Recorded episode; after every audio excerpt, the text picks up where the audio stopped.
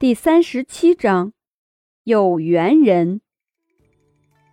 苗疆是一个很神秘的地方，据说那里能够联系妖魔鬼三族，甚至还会有一些三族的人在那里活动。张逸晨和秦洛风很想去那里，不是因为那里有多么神奇，完全就是因为那里流传的这些传说，让朝廷都不敢接近。快到了吗？张逸晨和秦洛风坐在马车外面，张逸晨抖抖腿，嗑嗑瓜子，十分的享受。秦洛风点点头：“是的，快到了。赶路十多天，总算是快到了。”渐渐的，树木多了，天气湿热了，蛇虫鼠蚁好像也多了。但是张逸晨不怕，因为张逸晨在那马车上面。谁敢冲过来，直接马蹄踩死！总算是到了所谓的苗疆。张逸晨和秦洛风下了马车，找了一间客栈，暂时在客栈里面住下了。这个客栈的名字有点奇怪，叫做平野客宿。这是什么鬼？张逸晨依稀记得，平野客宿是整个天越国最最牛逼的客栈，因为它垄断了所有的客栈行业。将崛起的所有客栈吞并，可以说，只要在哪个地方看到一家客栈，不要怀疑，平野客宿。一间房，两个人，掌柜的是本地人，对秦洛风和张逸晨两个人很和善，手里拿着虫子在把玩，对张逸晨露出和善的笑容。张逸晨见过这样的场景，那就是在电视机里，要么是苗疆的人下蛊。要么就是贝爷要吃虫子了，反正差不多就这两个套路。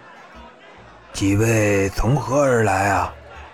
看着张逸晨和秦洛风身上的服饰，很明显距离这里不是一般的远。从来处来。哦，往何处去啊？往去处去。因何缘由？因此缘由。老掌柜看着张逸晨，露出欣赏的神情。张逸晨脸上的笑容很淡，很清新，再加上刚刚张逸晨那一副言辞，不得不说，秦洛风对张逸晨的眼神更加的热烈了。张逸晨回眸对秦洛风笑了笑，便回到了自己的房间里面，开始整理起来。客栈的老板对小二说了一句什么话，用最快的速度跑了出去。回来的时候，手里拿着一包茶叶。掌柜的，族长差我送一包茶叶过来。这茶叶闻起来不错，应该是上等的铁观音。掌柜的点点头，转而问道：“族长什么时候来啊？”小二挠挠头，有点忘记的感觉，但是很快他就想起来了，因为族长已经来了。啊，就跟在我后面了。将茶叶递到了掌柜的手上之后，便走了。族长手上拿着一根拐杖，身上穿着一件棕灰色的衣服，看起来十分的苍老，甚至是感觉有一份神秘。有什么事情吗？小二气喘吁吁地赶过来，他就知道有什么不对。当小二开口说掌柜的有急事找他的时候，便毫不犹豫地赶了过来。掌柜的看了看张逸晨那个房间，招呼族长的头凑过来。我怀疑有些人要对我们苗疆动手了。至于是为什么，凭着张逸晨刚刚的那一个说辞，难道说还不够吗？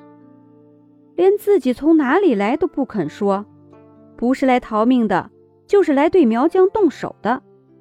族长顺着掌柜的眼神看过去。只见张逸晨和秦洛风走了出来，张逸晨乐呵呵地看着秦洛风，而且警觉的秦洛风发现有人在看他们两个，眼神一转，从张逸晨的身上转到了掌柜的身上，掌柜的做贼心虚，马上别开了脸。走，我们去采办一点东西。张逸晨手里拿着银子，抛到空中，又稳稳当当的接到了。其实吧，说实话，张逸晨说什么出来采办，就是到这里来吃的，吃各种各样的美食。张逸晨一想到这些，口水都流出来了。组长和掌柜的一直看着张逸晨，发现张逸晨直到走出了门口都没有发现他们在看他。这样的人真的是来对苗疆有什么不轨行为的人吗？组长有一点点的怀疑，是不是掌柜的弄错了？但是掌柜的对此实在是深信不疑，就是因为张义晨的那一席话。他说了什么话了，让你如此的怀疑？我问他从哪里来的，他说从来处来。我又问他往哪里去，他说他往去处去。你说这奇不奇怪？就是这一句话，让掌柜的心中对张义晨产生了怀疑。如果说是一个没事儿的人的话，为什么要说这样的话？难道说就是为了装逼吗？其实张义琛很想说，自己就是想要装装逼，真的没有其他的意思。组长现在也是很懵逼的。因为张逸晨的话语实在是没有办法不让他想歪。张逸晨这个人看起来就是一个小女孩，但是竟然会想要毁掉这个苗疆，说真的，族长是不会相信的。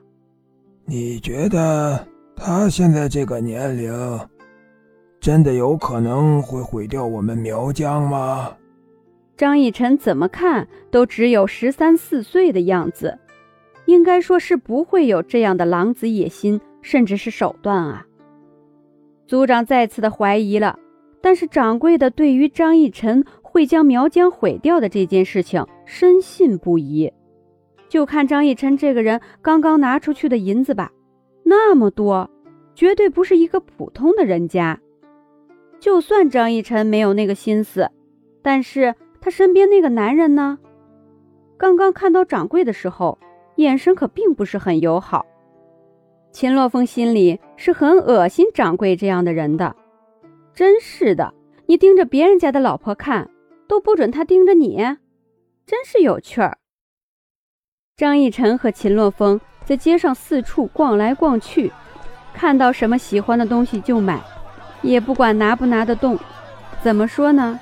反正有钱，是不是？哎，这个茶壶好好看。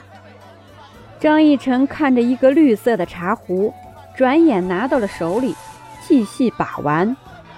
这个茶壶确实很好看，很剔透。秦洛风微微一笑，付钱。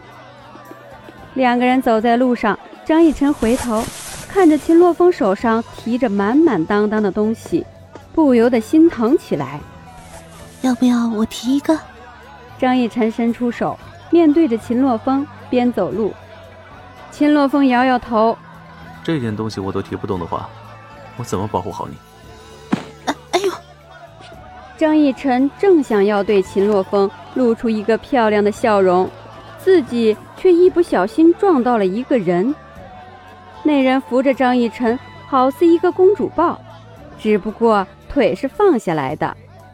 那人看着张逸晨，微微一笑：“走路小心一点点。”很温柔的声音，这个女子笑起来真的好好看，看得张逸晨都要痴迷了。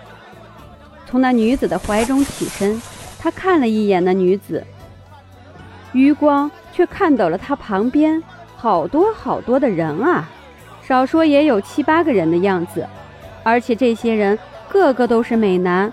个个都不比秦洛风差，妹妹，我怎么感觉你和他挺对眼的呀？一名白衣男子走到那女子的身边，女子一身耀眼的红衣，里面是一件白色的里衬，硬得肤如白雪。不错，看着张逸晨那一对眼睛的时候，他就觉得这个人绝对不会很简单。